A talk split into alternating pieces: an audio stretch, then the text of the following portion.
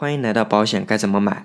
问什么答什么？如果没有做好的话，是我们出现理赔纠纷的主要原因。比如一个月前，我们的体检中发现肝功能异常，其他一切正常，保险公司就问我们最近两年有没有体检异常指标，比如血液检查、彩超、组织病理学检查等。那我们的肝功能是通过血检检查出来的，健康告知中也问了血检，那就应该如实告知情况。很多人因为这个问题不重要，或者听医生说不用管，就没有告诉保险公司，这最后就可能引发一些纠纷。怎么问怎么答，如果没有做好，也可能影响理赔。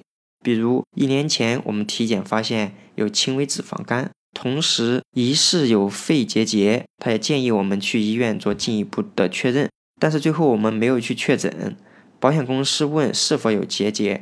因为我们不确定是不是有这个结节，所以我们选了否。假如过几年确诊了肺癌，这很明显会出现理赔纠纷。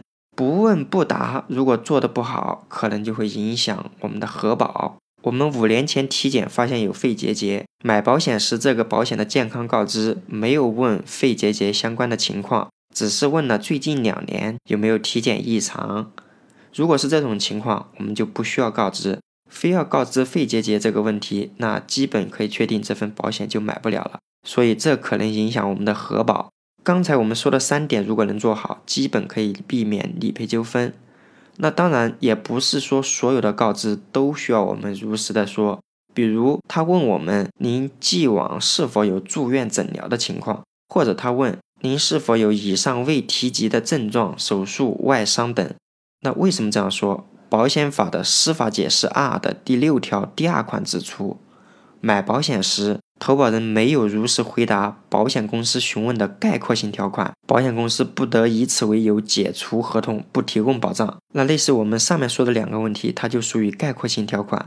当然，我们也需要注意的是，如果概括性条款它有具体的内容，我们又没有如实告知，保险公司就有权解除合同。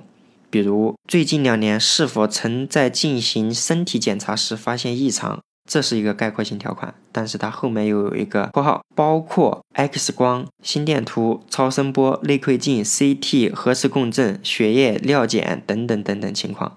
后面补充的这些问题就是对前面做进一步说明。如果类似有这种问题的话，我们就需要对它列明的这些检查项目做出回答。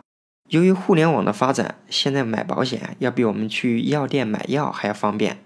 打开微信、支付宝，形形色色的互联网保险平台就在我们生活的每一个角落。买保险确实很简单，但建议您在买保险之前量身定制好方案。买保险的时候做好如实告知，更重要的是后期理赔等服务要弄明白。如果大家对上面这几个环节不清楚，那建议您找一个负责任的而且专业的保险经纪人给你服务吧。如果您想找一位财务上的经纪人，至勤可以为您的家庭财务出谋划策。